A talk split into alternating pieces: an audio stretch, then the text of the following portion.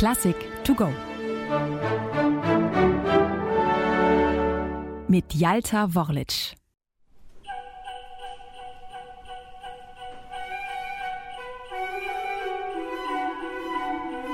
Was ist denn hier passiert? Sitzen wir im falschen Konzertsaal? Das Publikum der Uraufführung von Gustav Mahlers Vierte Sinfonie am 25. November 1901 ist erstmal irritiert. Kein Chor, kein kolossales Schlagwerk, nicht mal Posaunen oder Tuba, stattdessen Kaffeehausatmosphäre und Schellenklänge wie an einem Kinderschlitten. Das kann doch nicht Mahlers Ernst sein.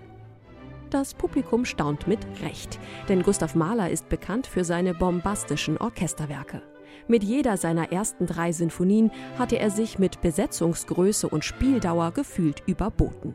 Nun wirkt seine vierte Sinfonie mit gerade mal drei statt zehn Trompeten und nur 55 statt 90 Minuten Länge geradezu minimalistisch.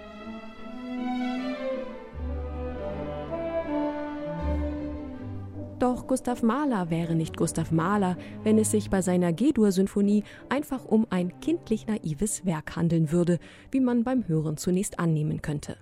Vielmehr schwingt in der vermeintlich so heiteren Musik ein ironischer Unterton mit. Die Idylle ist trügerisch. Deutlich spürbar wird dies auch im zweiten Satz. Er dreht sich in skurriler Walzermanier um Gevatter Tod mit seiner Fiedel, dargestellt durch ein exponiertes Geigensolo. Mahler greift hier auf einen Kunstgriff aus dem Barock zurück. Er lässt die Geige um einen Ganzton nach oben stimmen, wodurch sie einen fahlen, fast schon seelenlosen Klang erzeugt.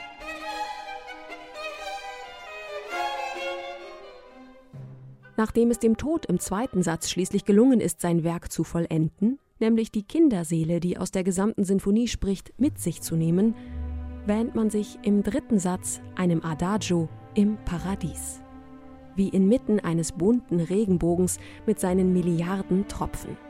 Es ist ein Bild, das Mahler selbst für seine vierte Sinfonie verwendet hat.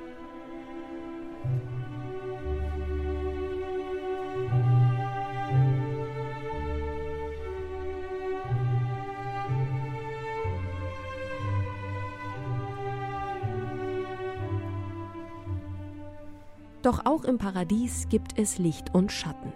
Man möchte meinen, die kindliche Seele hätte regelrecht Heimweh nach der Erde. Bis zu diesem Moment, an dem der Himmel aufreißt und einen Blick wie auf Gottvater persönlich freigibt.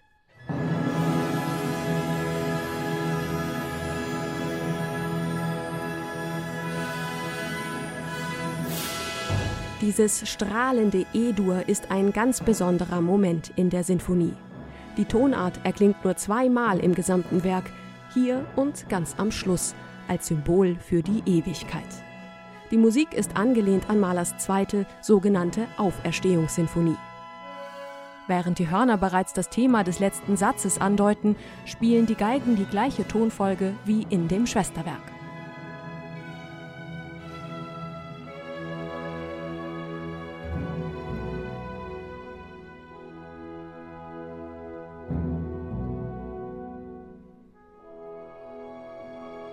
Diese Hinführung auf den letzten Satz der Sinfonie ist kein Zufall, im Gegenteil. Alles geht von ihm aus. Mahler hat sein Werk vom Ende her gedacht. Das Finale komponierte er rund sieben Jahre vor den ersten drei Sätzen. Es sollte ursprünglich der Schlusssatz seiner dritten Sinfonie werden. Er basiert auf einem Text aus dem Liederzyklus des Knaben Wunderhorn, in dem es in ironisch-kritischer Weise um die himmlischen Freuden geht, die den irdischen doch erstaunlich ähneln. Und so gesellt sich zu dem Sinfonieorchester für das Finale noch eine Singstimme. Sie soll das himmlische Sauf- und Fressgelage der Himmelsbewohner mit kindlich heiterem Ausdruck durchaus ohne Parodie vortragen.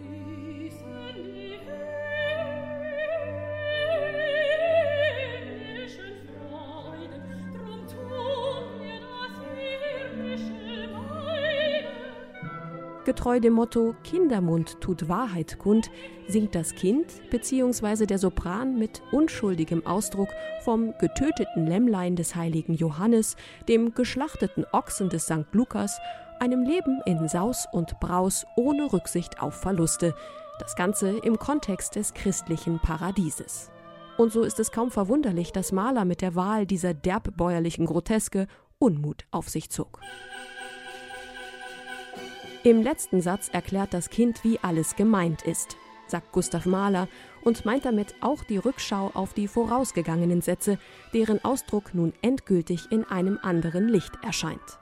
Wie etwa das Motiv der Schellenklänge, das wir bereits vom Beginn der Sinfonie kennen und das nun scharf und bedrohlich wirkt.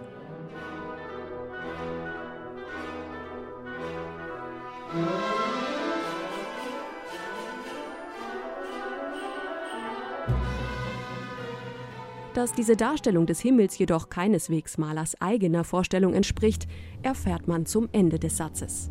In der letzten Strophe des Liedes heißt es: Kein Musik ist ja nicht auf Erden, die unserer verglichen kann werden. Musik ist ja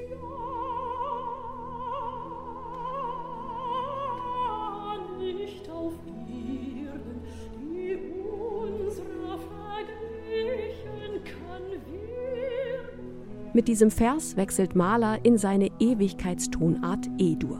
Und während der Text von den ermunternden Stimmen der Englein berichtet, auf das alles für Freuden erwache, versiegt der Klang schließlich in der Stille der Ewigkeit.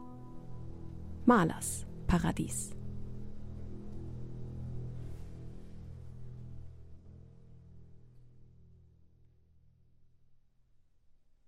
Eine digitale Werkeinführung des Norddeutschen Rundfunks. Weitere Folgen finden Sie unter ndr.de-classic to go.